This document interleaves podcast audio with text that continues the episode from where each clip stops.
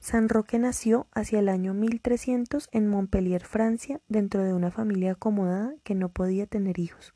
Por este motivo se cree que su nacimiento se dio como una respuesta de Dios ante la solicitud de un milagro y se dice que en su pecho llevaba una señal roja en forma de cruz. Siendo muy joven, quedó huérfano y vendió todas sus posesiones para ayudar a los pobres. Así dio inicio a un peregrinaje hacia Roma para divulgar la fe cristiana. En su camino encontró a muchas personas agobiadas por la peste de viruela, y en su anhelo por ayudarlos se dedicó a cuidarlos. Desde ahí ganó gran reputación como gestor de curaciones milagrosas. No obstante, tanto contacto con los infectados propició que cuando se encontraba en la ciudad de Piacenza se contagiara, tomando la decisión de retirarse a un bosque a las afueras de la ciudad para no contagiar a otros.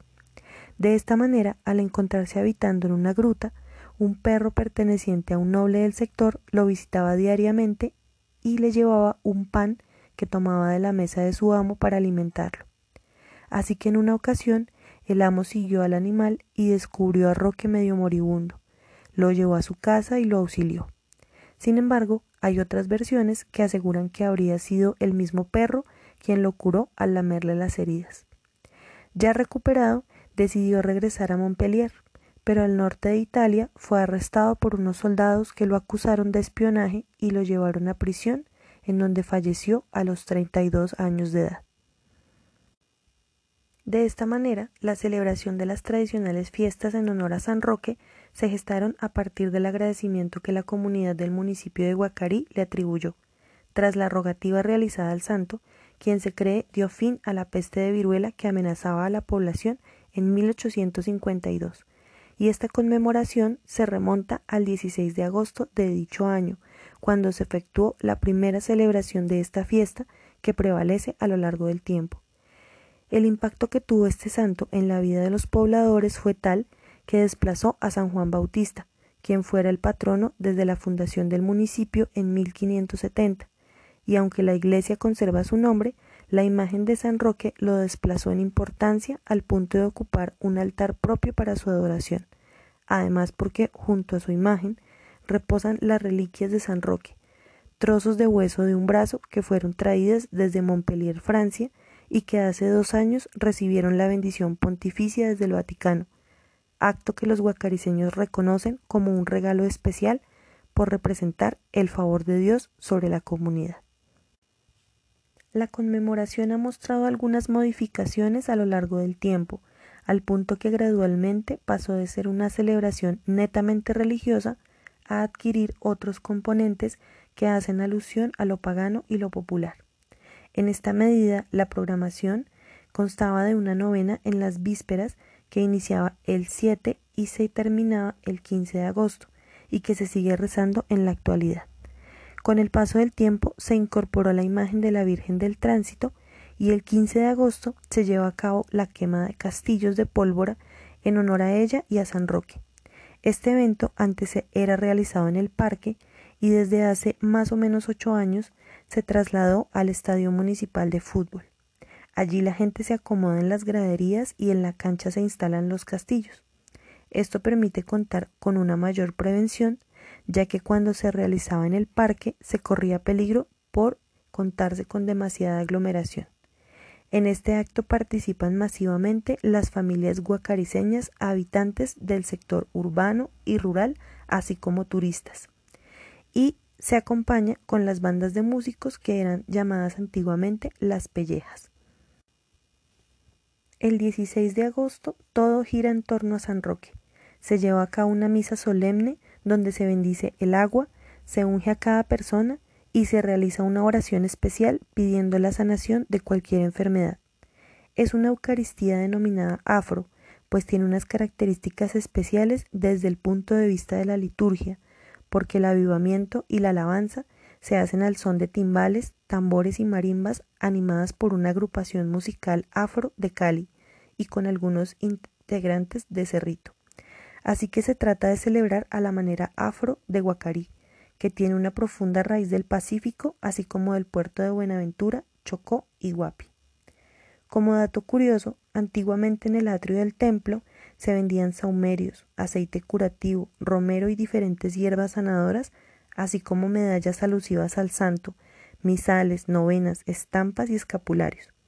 Según los habitantes que rememoran esta imagen, esto le daba un aire de recogimiento muy pintoresco. Al correr el voz a voz de los milagros, esto llegó hasta las localidades vecinas más cercanas, entre ellas El Cerrito, Guadalajara de Buga, Palmira, Jumbo y Viges. Al entrar en funcionamiento el tren, se hizo más participativa esta celebración.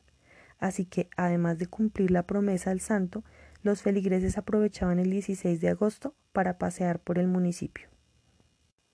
Con el paso del tiempo, otro elemento simbólico que se sumó y se convirtió en uno de los más importantes fue la procesión, conformada por pabellones que identifican pasajes bíblicos y narrativas en las que se plasma la vida del santo descrita paso a paso y representada por niños y jóvenes ataviados con vestimentas alusivas a dichos pasajes.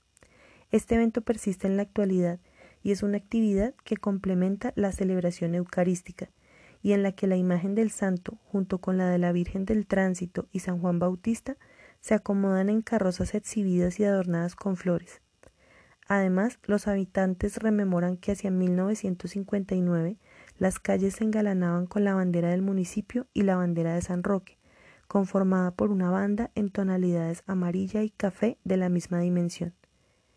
También destacan a un personaje típico muy popular llamado Pablito, que ponía a su espalda un cajón pequeño que contenía una figura en miniatura de San Roque, que aún se conserva, y que con su pregón invitaba a dar la ofrenda como contribución a la oración. También destacan como aspecto relevante el papel de los músicos, que son fieles acompañantes de las procesiones. Continuando con la procesión, hay que resaltar que como parte de la devoción de los padres está la práctica de vestir a los niños con el traje de San Roque, y se les llama popularmente Sanroquitos, porque le solicitan al santo el favor por la salud de los niños. Así que los caracterizan como él, con una túnica café con capa, borde de encaje de trencilla de color amarillo fuerte, lazo en la cintura, un sombrero café de paja, sandalias cafés y un bastón al que le ponen un calabazo o totumo.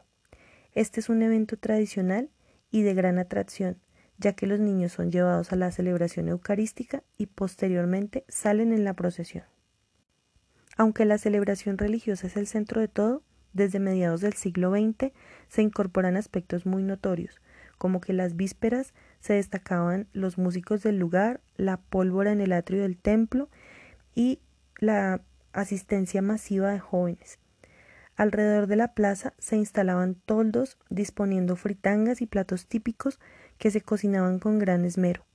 Unido a esto, el aguardiente como bebida de buen recibo y acogida en la celebración. Los juegos de azar también eran otro ingrediente de las actividades, y el baile como elemento importante que se llevaba a cabo en las casas. Después se armaban casetas en algunos lugares del municipio. Gradualmente se conformó la Junta de Fiestas, en la que juega un papel importante la administración de turno y el señor cura párroco, quienes se han encargado de definir la dinámica de la celebración. De esta manera se han sumado aspectos en el desarrollo de la programación al contarse con la instalación de tablados ante los que se arman las verbenas populares.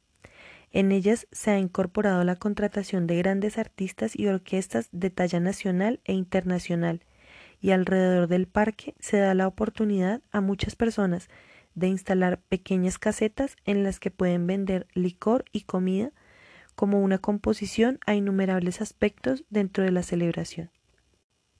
Año tras año se han ido sumando otros eventos culturales como exposiciones, oportunidades para los artistas locales, actividades deportivas, verbenas populares, encuentros de bandas, eventos para jóvenes y un encuentro de melómanos y coleccionistas.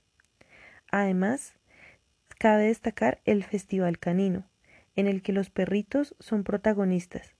Este es un espacio dedicado a que las familias y sus mascotas se integren, así que se efectúan rifas, hay jornadas de embellecimiento, salud, vacunación, se regalan juguetes y comidas. todo esto con el fin de homenajear y hacer alusión al fiel compañero que ayudó al santo, siendo él también el patrono de estos animales. Con respecto a las historias de vida de las personas vinculadas a la manifestación, se destacan las señoras que confeccionaban los vestuarios o modistas, como comúnmente se les nombra. Para el mes de agosto y en las fechas especiales de la celebración, en su gran mayoría los participantes estrenaban de pies a cabeza. Algo típicamente tradicional era el dicho popular de el pinche es de película, así como San Roque la música toque, ya viene San Roque y yo desnuda, ni en las curvas.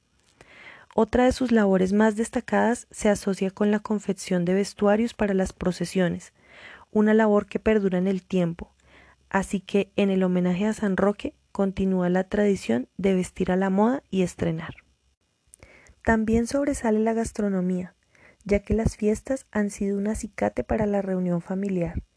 Regresan los que estaban por fuera por cuestiones de trabajo y van a pasar sus vacaciones. Se destaca antiguamente la llegada de los raizales a sus casas, quienes eran recibidos con viandas como empanadas de agosto, sancocho de gallina tradicional en fogón de leña y dulces. Guacarí ha sido un territorio de gran fertilidad, en el que se destacan diferentes cultivos, entre ellos el algodón. El tiempo de cosecha ha servido para mover la economía.